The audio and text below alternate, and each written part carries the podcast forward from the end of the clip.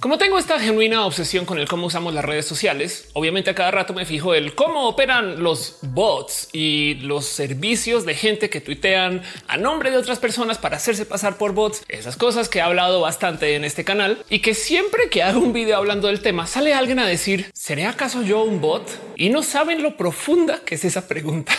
y si el bot soy yo, o sea, ¿cómo saben ustedes que esto no es una imagen generada? Esto es un fondo verde. Yo soy un deepfake y Ofelia no existe. Soy la VTuber más avanzada del mundo. Existe un website para no más reírnos acerca del concepto de que las computadoras lentas se pueden acelerar con el hecho de que les pongas más RAM, que se llama descarga más ram.com, o sea, en inglés. Pero el tema es que el website existe para que tú genuinamente puedas bromear con la bandita de cómo si vas a un website automáticamente puedes descargar todo. La primera ironía del website es que ahora ya existen computadoras que corren sobre la nube. O sea, tú puedes vía el Internet contratar una supercomputadora y tener una compu un poquito más dos en casa y entonces hacer tus super renders en la computadora allá. Y por consecuencia, si necesitas más poder de computación allá, sí podrías instalarle más RAM de modos remotos. Te van a cobrar, pero ahora sí puedes descargar más RAM.com. pero la otra ironía es el mero concepto de que este chiste existe porque sabemos que las computadoras las podemos crecer y hacer más capaces, que de entrada también dejan la duda del y por qué no nos las dan con toda su capacidad desde el momento de la venta. Ah, porque valen más. O sea, sí, pero pues podrían, no sé, o sea, no hacerlas tan de dependientes del RAM, pero claramente quieren que paguemos. En fin, en fin, en fin. El caso es que hablo de esto porque hay que hablar un poquito acerca del paradigma actual de lo que consideramos es una computadora. Lo que tenemos hoy en día por computadoras básicamente son máquinas que existen para solucionar problemas, no más que lo hacen de modos tan buenos que los problemas que solucionan son muy complejos. Pero en su expresión mínima, una computadora básicamente es una pieza de maquinería que tú le alimentas un problema y te puede dar una solución o un análisis. Así no te dé una solución exactamente que pueda procesar información o en otro caso que pueda nomás computar esa información, lo que en una época llamamos calculadoras. No más que las calculadoras de hoy son así de complejas que pueden renderizar todo este video falso con una Ofelia que no existe, VTuber enfrente a un fondo verde grabado desde Los Ángeles. Pero de lo que quiero hablar es de cómo este paradigma de lo que entendemos como una computadora por ahora son máquinas, piezas que vienen del metal. metal o el otro tipo de metal o que vienen de desarrollos que se hacen a base de ciertos químicos en particular que podemos controlar en el cómo manipula la electricidad de tal modo que podemos fabricar computadoras altamente predecibles y altamente predecibles es un decir porque hay computadoras tan avanzadas que ya ni siquiera sabemos bien cómo piensan lo que sea que significa eso. Pero del otro lado también viene este paradigma de las computadoras cuánticas que tienen procesadores que pues hacen cosas como tan en paralelo y tan rápido que hasta entienden la realidad diferente y y por consecuencia podrían solucionar problemas como los problemas de la criptografía bastantes veces más rápido que lo que una computadora secuencial le hace ahorita. Así la secuencia la haga muy rápido. El verdadero tema es entender el qué va a pasar cuando las computadoras sean tan buenas que sean indistinguibles de las mejores computadoras que conocemos, las del cerebro humano, que realmente si lo llevamos a detalle no es que seamos las mejores computadoras del mundo, sino que más bien entendemos tan poquito nuestro cerebro que pues, lo damos por superior porque es nuestro. También hay que pensar que el cerebro se puso su propio nombre. Un cerebro un día dijo y te llamará cerebro a otro cerebro y entonces ahora le llamamos cerebro. ¿Qué tal que todo sea una conspiranoia y los cerebros realmente estén como no sé, los codos y todos los cerebros del mundo estén coordinados entre para que nunca sepamos la realidad. El punto es que si computadora es aquella máquina mágica que si le entregamos un trozo de información nos devuelve otro trozo de información a calidad de análisis o de procesamiento de datos, entonces podemos construir un sinfín de máquinas que no necesariamente funcionan del mismo modo del cómo funcionan las máquinas que conocemos ahorita. Uno de estos modos muy curiosos que se está investigando ahora es el que se ocupen fines biológicos para desarrollar estas computadoras. Entiéndase, hay gente que está desarrollando moléculas tan complejas que se podrían usar como puertas lógicas de computación para que solucionen problemas y por consecuencia con piezas biológicas moleculares que entonces primero que todo daría el por qué chingados alguien haría una computadora a base de una pieza molecular que es bastantes veces más impredecible que una pieza cortada finamente de algún químico que ya conocemos y sabemos cómo se comporta. Pues es que la diferencia es que las biocomputadoras tienen otros caminos de literal crecimiento. Piensen en esto. Una biocomputadora en el futuro podría tener RAM que crece comida. O sea, es una biocomputadora. Entonces quizás con el tiempo da más hojitas y esas hojitas hacen que procese diferente la energía y entonces ahora tiene más memoria. Me estoy adelantando. Las biocomputadoras que tenemos ahorita son computadoras que solucionan problemas.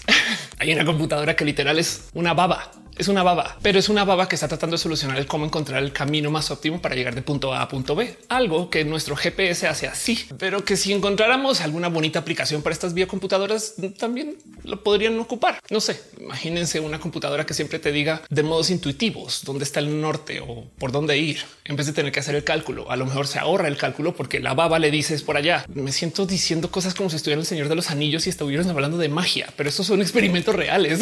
Más interesante es el hecho de que hay gente que está desarrollando neuronas en platitos de Petri. Entiéndase que existen pequeños sistemas neuronales con neuronas reales que solucionan problemas. Y deja la pregunta del si reúnes suficientes neuronas para que solucione esos problemas, cuando comienzan a pensar, pensar de verdad, o sea, cuando comienzan a hacer conexiones que no entendamos por qué están ahí, pero que en últimas a lo mejor es un instinto base o es una conexión básica o será que así nos diseñaron? Saben como que Dios así como planeando y es de repente es como no mames, güey, salieron las Powerpuff, llamémosle humanos y humanas.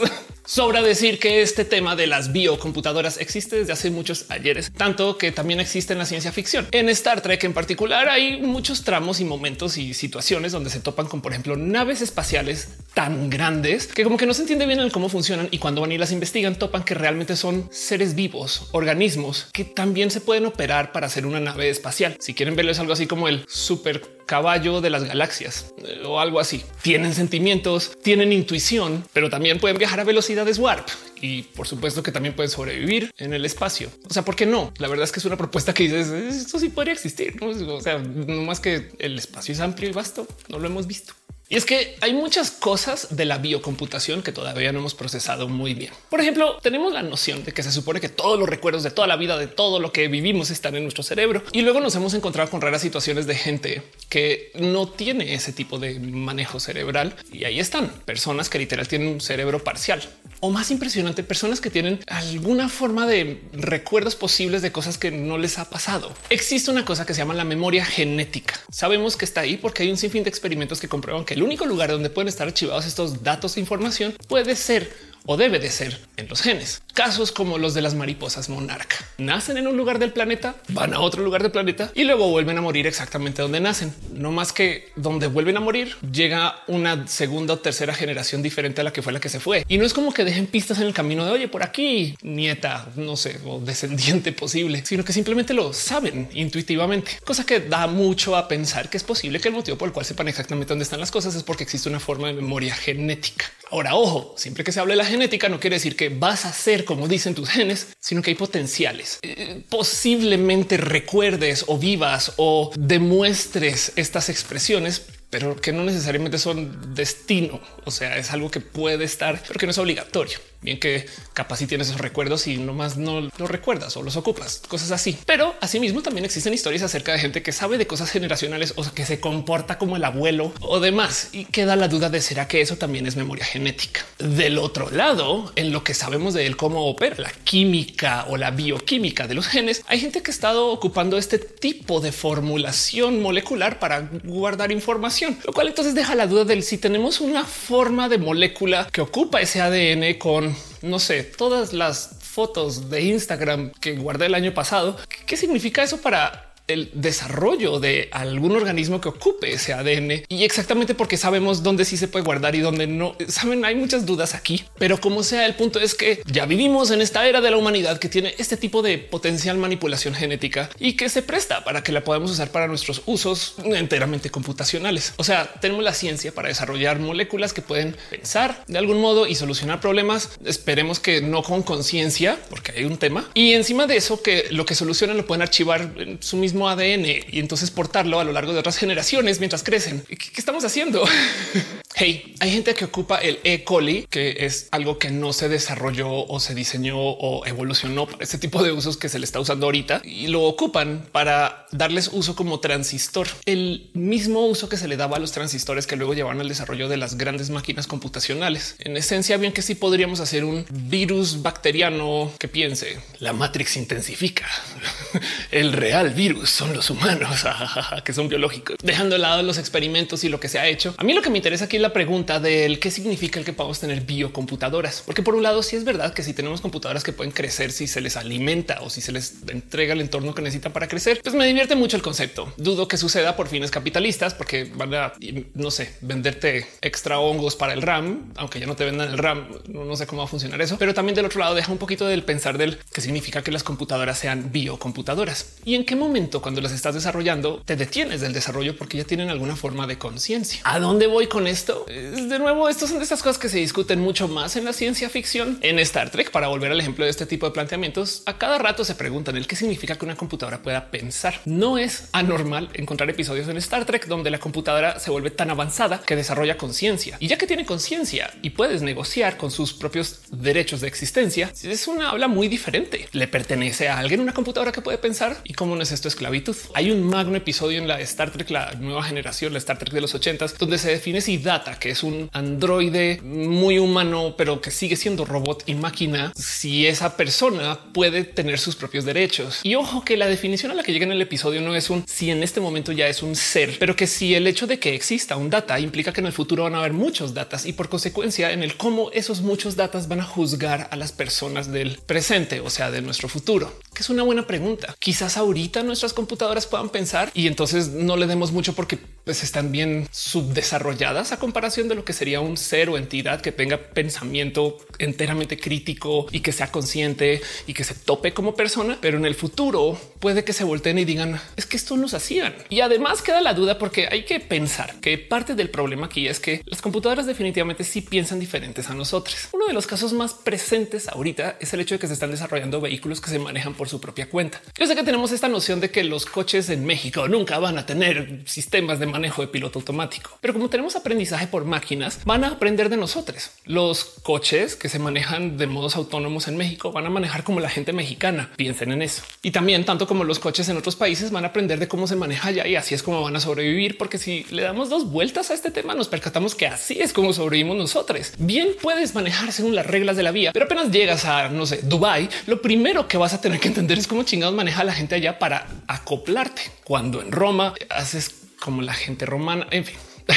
Pero de nuevo, el motivo por el cual esto es un tema tan interesante de análisis y discusión es que Tesla, sobre todo Tesla, nos ha puesto a pensar un poco si el cómo manejamos debería de ser el cómo manejan los humanos para poder acoplarnos a estos sistemas o si más bien los robots deberían de manejar como robots, siguiendo a cabalidad las leyes de la vía y por consecuencia obligando a que los seres humanos nos acoplemos a manejar como robots para que entonces el sistema funcione con un pequeño problema. Las vías no funcionan si se cumplen todas las reglas de la vía. Estadísticamente hablando, es mejor tener caos vial porque entonces los coches como que se organizan mejor y entonces se autodistribuyen, así se estén volando el alto y pasando el rojo en la noche y cosas así. O también hay casos donde pues la neta las vías están diseñadas con las patas y ponerle toda la presión del perfecto manejar a la gente que diseña nuestro sistema vial. Yo creo que tampoco suena tan bonito si lo decimos en voz alta. Así que está bien que los robots improvisen como nosotros, pero vuelve a ser la duda del entonces para qué hacemos diseño vial si los robots pueden ajustar o si los seres humanos pueden ajustar. Deberíamos de pensar como humanos o como robots en este caso. Y lo mismo va para todas estas biomáquinas acerca del cómo estarán pensando en el futuro, porque si las diseñamos para que cumplan con el cómo ser seres vivientes o seres humanos, pues entonces hay algo ahí que se está perdiendo acerca del cómo podríamos diseñar algo que sea pues, tanto más funcional para nosotros. Pero entonces queda la duda del vamos a ser seres para nosotros y no para su existencia. Y entramos a este escabroso territorio de lo que se discute en Star Trek cuando a Data se le pregunta un ¿y qué pasa si hay más datas en el futuro? Wow. en la Matrix original, o sea, en el cómic, el diseño de la Matrix no funcionaba con el uso de seres humanos para generar calor. De hecho, eso es un ajuste bien tonto si lo piensan, porque generamos tan mal calor que nos tenemos que calentar con calentadores. La Matrix original hacía uso de los seres humanos para ser el cerebro de la computadora. Nuestros cerebros estaban interconectados y ahí es donde vivía la Matrix. Y por eso es que teníamos presencia en la Matrix, porque a fuerzas tenían que pasar por nuestros cerebros que generaban identidad. Y hace mucho más sentido esta premisa. Pero bueno, eran los noventas y decían la gente que va al cine está generalmente pendeja e idiota y bien tonta y no va a entender esas cosas. Entonces bájale, di que los seres humanos son pilas Duracell y eso hicieron. Pero el tema es que eso es exactamente la difícil y compleja limitante de considerar computadoras, sobre todo computadoras biológicas que ocupen neuronas o esquemas que sabemos que llevan al pensamiento potencialmente consciente. Hay, por ejemplo, una computadora que juega Pong y ocupa neuronas cerebrales para jugar Pong. Técnicamente está siguiendo instrucciones y pues, tiene la capacidad consciente de algún animal de muy bajo nivel y que podríamos ocupar cerebros de otros animales, por así decir, no sé, o simplemente organismos básicos para este tipo de uso, pero en este caso se hacen sintéticos. Pero el tema aquí es que una de las propuestas del cómo se va a desarrollar la inteligencia artificial a medida que crezcamos nuestra propuesta contra la inteligencia o contra la computación o contra lo que sea que llamemos esto del desarrollo sintético de nuevos seres, que tampoco es tan raro si lo piensan, porque diseñamos los perros para que sean lo que son desde un lobo. Saben, esto no comenzó ahorita. Seres humanos modificamos el entorno para nosotros, no al revés.